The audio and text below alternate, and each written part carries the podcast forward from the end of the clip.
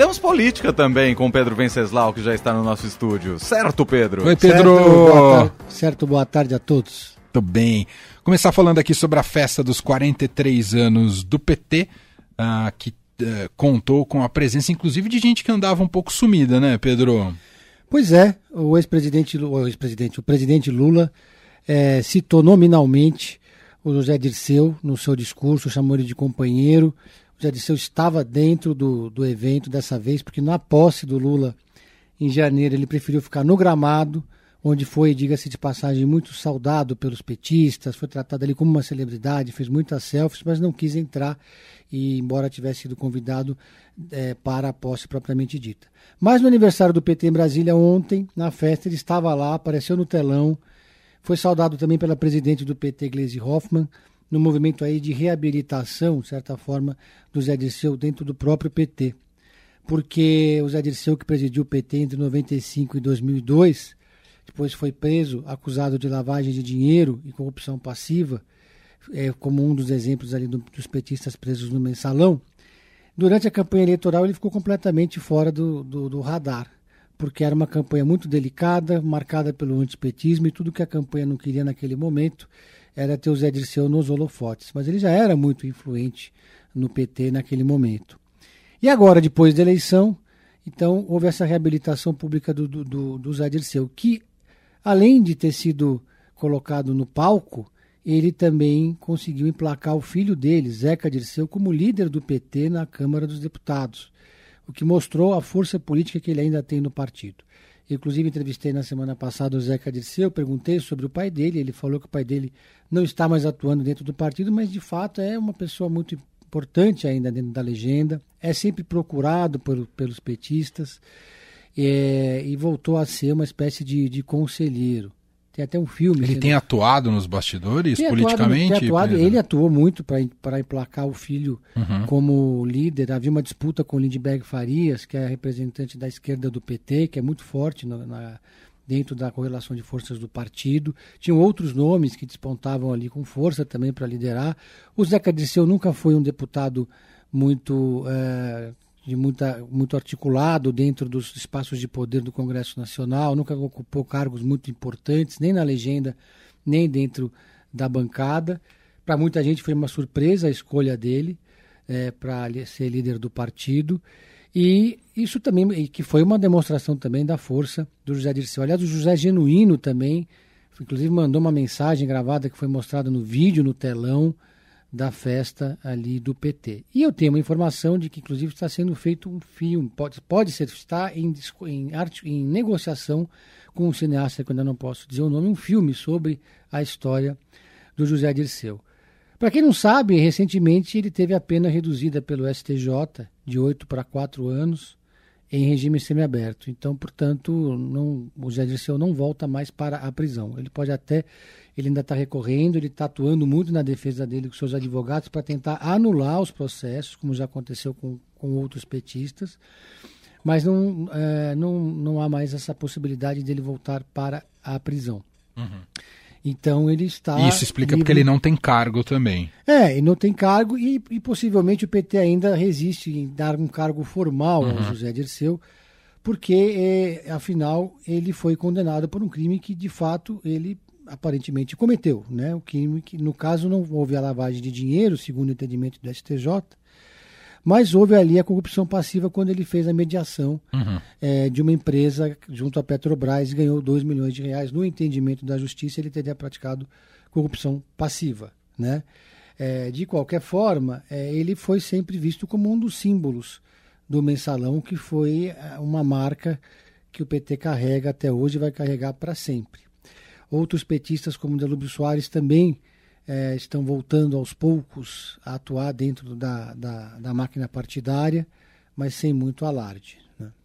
Bom, outro assunto que o Pedro traz aqui para a gente, a apuração dele também, é os novos passos que a ex-primeira-dama Michele Bolsonaro tem dado para se tornar um ativo importante do PL, não é, Pedro?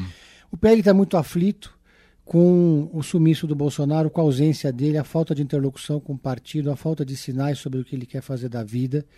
Ele tá, ele pediu lá um visto de três meses de turista, ninguém sabe quando e se ele volta. Mas a Michelle voltou. sozinha para o Brasil e voltou porque ela é, tem um combinado com o presidente da sigla, o Valdemar da Costa Neto, de que ela vai ser contratada pelo PL, vai receber o salário de um deputado federal, R$ 22.900, vai ter um espaço para despachar uma sala na sede do partido. E a ideia do PL é que, como o Bolsonaro é uma grande incógnita, é que a Michelle. problemas jurídicos consideráveis pela frente? Exatamente. É que a Michelle faça uma, um road trip ali, uma viagem o Brasil inteiro. Ela um, indo para um lado e o, e o, Braga Neto, o ex-vice, indo para o outro lado, eles vão se dividir para fazer palestras, para fazer eventos. Ela vai assumir um cargo que é o, ela vai chefiar o PL Mulher, e nesse cargo ela vai sair rodando o Brasil para tentar preservar o recall eleitoral da marca Bolsonaro com vistas à eleição municipal de 2024. Uhum. Porque o projeto do Valdemar é usar essa marca Bolsonaro para eleger para a direita mobilizada em torno do PL, mesmo sem o próprio Bolsonaro. Mas existe um problema. As, o dinheiro do PL está todo bloqueado pelo Alexandre de Moraes desde que eles fizeram aquela pataquada de tentar de acionar a justiça para questionar o resultado das eleições. Uhum. Então tem uma multa de 22 milhões e 900 mil reais que o PL precisa pagar para poder movimentar sua conta corrente. Em dezembro, agora, o PL conseguiu, o Valdemar conseguiu uma autorização do, do Alexandre de Moraes para liberar 1 milhão e 150 mil reais para pagar a folha de funcionário de dezembro.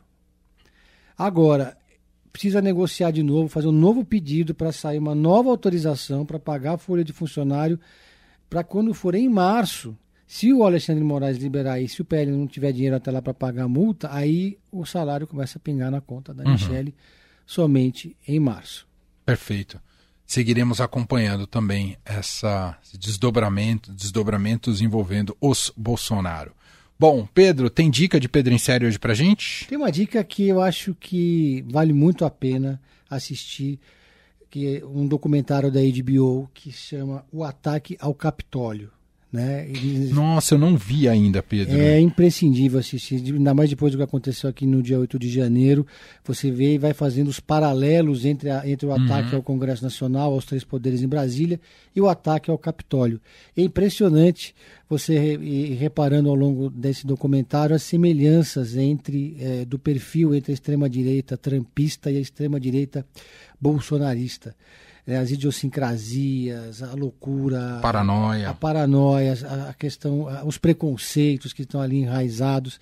Agora, o documentário é mais impressionante porque ele mostra sobre vários ângulos a invasão e os senadores e o vice-presidente estavam dentro do Congresso, então eles vão mostrando o momento em que a polícia avisa que eles estão sendo atacados, que eles têm que evacuar, como eles chegaram perigosamente perto dos senadores.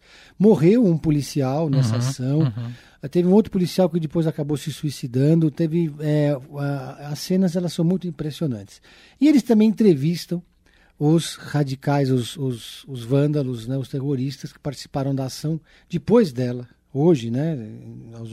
E o pessoal orgulhoso do que fez, de se, assim, praticamente tatuando no braço, mesmo depois de punido, muitos foram presos, mas eles acham que, que arrasaram, né? Então é um documentário que impressiona muito, vale a pena. Só passando o nome de novo, O Ataque ao Capitólio. HBO, né? HBO Max. Muito bem. Pedro Venceslau, repórter de política do Estadão, nosso colunista, tá às terças e quintas aqui no fim de tarde, com Pedro em série todos os dias em nossa programação. Último comentário aqui, porque eu fiz uma a minha coluna no Estadão, no, no Caderno 2, ah. sobre The Last of Us. É verdade, hum. eu, eu soube que o senhor andou causando aí com a base de fãs de Last pois of é, Us. é, eu queria só me dizer aos fãs que não fiquem com raiva, porque eu apenas disse que a série não traz nada de novo em relação ao Walking Dead. E é uma série que a gente esperava muito dela. Eu esperava um, algo, uma novidade. Mas a série é muito bem feita. é uma ah. série interessante, inspirada no videogame de mesmo nome. Mas ela é muito parecida com Walking Dead. Tirando o episódio 3, que é maravilhoso.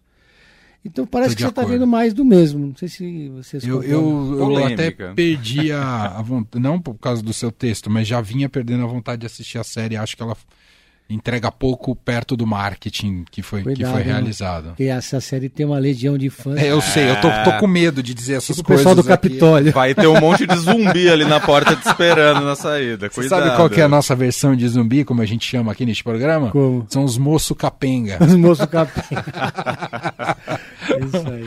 Um abraço, Pedro. Valeu. Valeu.